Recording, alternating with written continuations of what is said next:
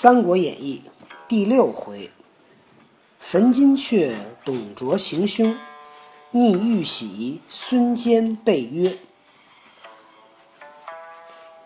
上一讲讲到，董卓 要迁都了啊，小多多可能还没听着，他明天再听。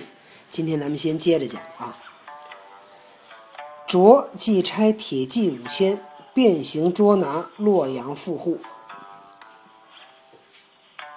共数千家，插其头上，大书“反臣逆党，尽斩于城外，取其金资”。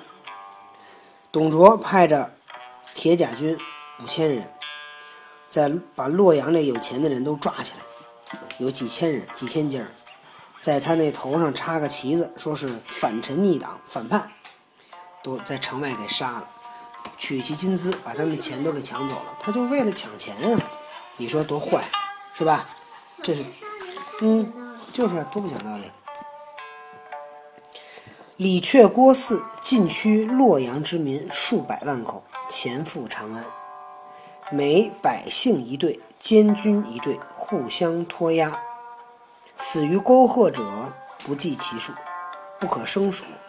李榷郭汜赶着洛阳这老百姓几百万人。刚才不上回书说到。他们要去长安，但长安呢，因为这个，嗯，长安因为当时那个王莽新政，王莽篡位的时候，这个把长安，王莽是西汉末年一个大臣，篡夺了皇位，啊，王莽自己也创立了政权。后来他好像创建了有个十几年、二十几年，后来又被那个东汉的那个荒武帝给灭掉了。那么王莽篡位的时候呢，把长安就给就给烧了。现在呢，他们就要把这个洛阳的人都得带到长安去，要不然他们去了长安，没人给他们种地，没人给他们交交交税，他们也活不了啊。所以他们还得把老百姓带走，可老百姓又不想走啊。所以他们就一队老百姓，一队当兵的，这样呢赶着老百姓走。怎么赶呢他不走就打呗。然后死于沟壑者，这个一边走一边打，打死了就扔到旁边那沟里边，好不计其数。如有行得迟者，背后三千军催督，军手执白刃，鱼路杀人。谁要走得慢，后边有三千三千军马。看着，谁要不走就杀，你看多狠！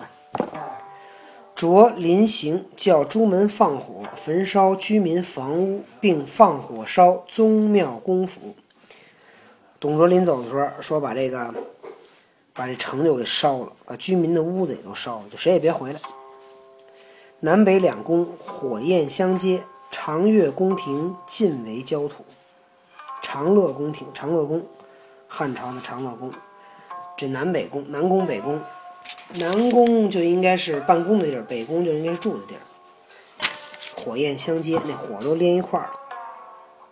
又差吕布发掘先皇及后妃陵寝，取其金宝，命令吕布把那个皇帝的陵寝都给刨开，偷坟掘墓啊！这好挫骨扬灰啊！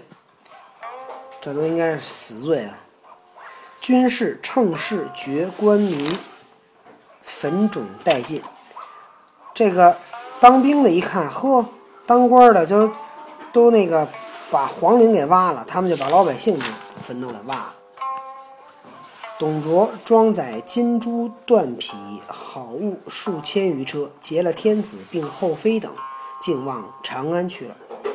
董卓把值钱东西都装在车上，装了得几千车，拉着天子和后妃就走了。却说卓将赵岑，他可能觉得那个叫那个叫什么？他可能觉得应该是叫那个接，可是他其实劫了。什么叫接呀？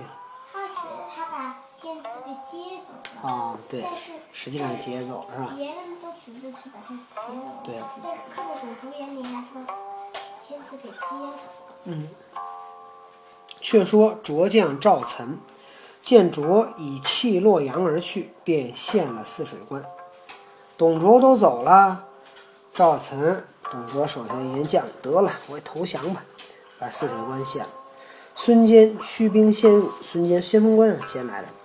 玄德、关张杀入虎牢关，诸侯各引军入，都进来了。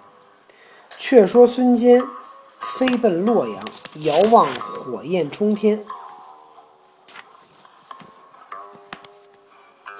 黑烟铺地，二三百里，并无鸡犬人烟。孙坚到了洛阳，一看，哇，着大火，漫天的黑烟，两三百里地看不见人，看不见鸡跟犬、鸡跟狗，啥没人烟啊？人都哪去了？坚先发兵救灭了火，令众诸侯各于荒地上屯驻军马，都先没地儿待了，在这个空地儿上先住去了。曹操来见袁绍曰：“今董贼西去，正可乘势追袭。本初按兵不动，何也？”这董贼跑了，赶紧追呀！正是借着这机会追。说你跟这按兵不动，为什么呢？绍曰：“诸兵疲困，进恐无益。大家都很累了，估计啊进军啊没有什么好处。”操曰：“董贼焚烧宫室，劫迁天子，海内震动，不知所归。此天王之时也。一战而天下定矣。诸公何疑而不进？”董卓把这个皇宫都烧了，把天子劫走，海内外都知道这事儿，大家都不知道怎么办了。这正是天老天爷要灭亡他的时候啊！咱们打一仗就赢了，为什么大家不前进呢？众诸侯皆言不可轻动，大家都不想动。操大怒曰：“庶子不足与谋，你们这些人啊，不能跟你们一起共事。”遂引兵万余，领夏侯惇、夏侯渊。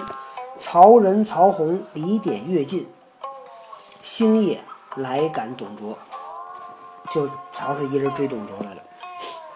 且说董卓行至荥阳地方，太守徐荣出接。董卓走到荥阳，往北走，为什么往北走？啊，不是往北走，往西走。那刚离开洛阳，太守徐荣出来了。李儒说：“李儒曰：‘丞相心弃洛阳。’”防有追兵，可叫徐荣伏军荥阳城外山屋之旁。若有兵追来，可竟放过，待我这里杀败，然后截住掩杀，令后来者不敢复追。李儒说：“丞相啊，刚刚放弃洛阳，咱们呢得防着有人追咱们。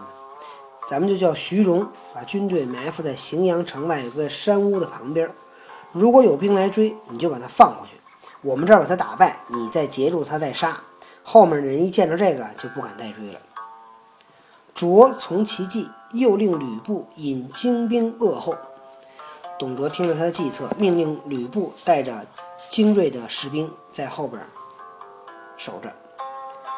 布政行间，曹操一军赶上，吕布大笑曰：“不出李儒所料也。”你看李儒也挺厉害的哈。要不然董卓能得天下呢？这李儒是确实是厉害。将军马摆开，曹操出马，大叫：“逆贼！劫迁天子，流徙百姓，将欲何往？你们把天子劫走了，把老百姓也都带走了，你们要去哪儿？”吕布骂曰：“背主懦夫，何得妄言？背主背叛主人。”他说曹操背叛主人。他背叛谁？背叛董卓呀！董卓当初不对曹操挺好的吗？对吧？让曹操当把曹操看为亲信，还送曹操马，但是这些对曹操不重要。说你是反贼，我就背叛你是应该的，知道吧？所以这就是对待坏人不用对坏人忠诚，知道吗？也不用对坏人有信用，对待好人才应该有信用，知道吗？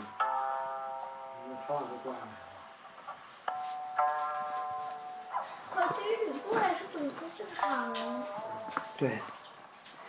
吕夏侯惇挺枪跃马，直取吕布，战不数合，李榷引一军从左边杀来，操即令夏侯渊迎敌。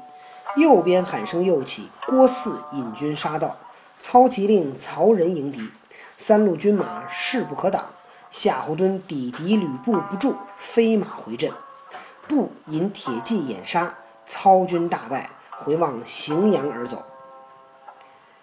这个夏侯惇跟吕布打，没打几回合，李榷从左边杀来，曹操命令夏侯渊迎敌；郭汜从右边杀来，曹操命令曹仁迎敌。三路军马势不可挡，谁也挡不住。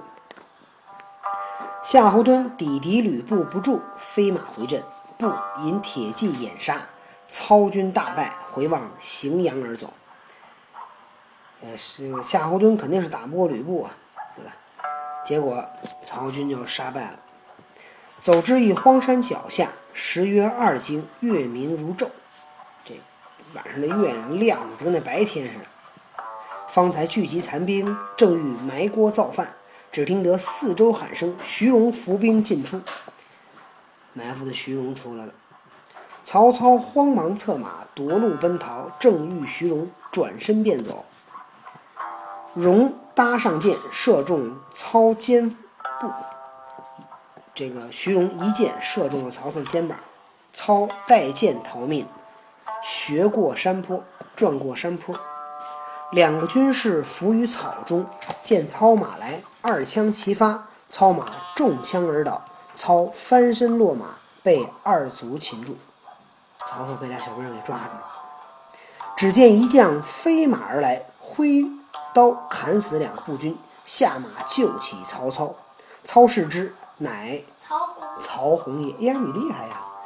操曰：“吾死于此矣，贤弟可速去。”我就死在这儿了，贤弟，你快走吧。洪曰：“公即上马，洪愿步行。你赶紧上马吧，我来走着。”操曰：“贼兵赶上，汝将奈何？这个敌人就快追上来了，你怎么办？”洪曰：“天下可无洪，不可无公。你看这曹洪深深明大义啊，天下没有我行，那不能没有你呀。”操曰。吾若再生，汝之利也。我要是活下来了，这就是你的功劳。操上马，洪脱去衣甲，脱刀跟马儿走。曹操上了马，曹洪呢，把身上的铠甲都脱了。为什么呀？因为他在地上走，穿着铠甲累。太沉了，背一堆大铁片在地上走，赶紧都脱了，这这样能走得快点。拖着刀，拎着那刀就走。约走至四更余，只见前面一条大河阻住去路，后面喊声渐近。操曰：“命已至此，不得复活矣。哎，命该如此啊，估计活不了了。”洪即扶操下马，脱去袍铠，负操渡水。嚯，曹洪真厉害，在背着曹操游过去了。才过彼岸。追兵已到，隔水放箭，操带水而走。刚过去，追兵就来了，隔着水就放箭。曹操呢，带着一身水就走了。比及天明，又走三十余里，土刚下少些。忽然喊声起处，一彪人马赶到，却是徐荣从上流渡河来追。呵，徐荣又追过来了。操正慌急间，只见夏侯惇、夏侯渊引数十骑飞至。大喝：“徐荣无伤无主！徐荣不要伤害我的主人！”徐荣便奔夏侯惇，惇挺枪来迎，交马数合，惇刺徐荣于马下，杀散余兵。随后，曹仁、李典、乐进各引兵寻到，见了曹操，悲喜交集，聚集残兵五百余人，同回河内，着兵着兵自往。长安，曹操呢打了败仗，撤回去了。董卓呢自己带着军队去长安了。这就是李儒给董卓出的一计，果然厉害啊。那么接着往下又发生了什么事儿呢？咱们明天继续讲。